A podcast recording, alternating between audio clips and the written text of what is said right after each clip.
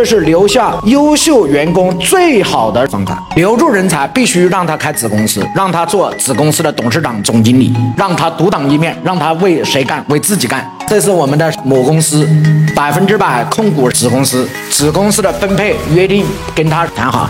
子公司需要投多少钱？一百万，投一百万。假如我投七十万，让店长投三十万。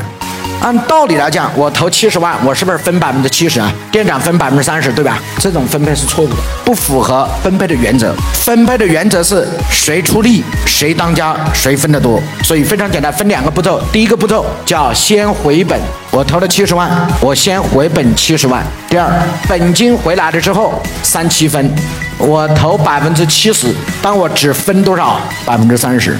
店长投百分之三十，分多少？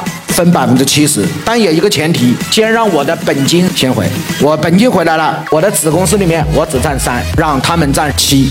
这样的话，这个店长这个子公司才会全力以赴玩命干，因为为他自己干。他干得好，就等于这家公司一定会盈利，或盈利的可能性一定会大。盈利的可能性大，我们这百分之三十是稳妥妥的赚钱。各位同意吧？所以老板把这个思路把它分开，这叫责权利，分一阶段、二阶段。当然这里面的分配的规则有多种制定方法，你按照。你的制定方法来。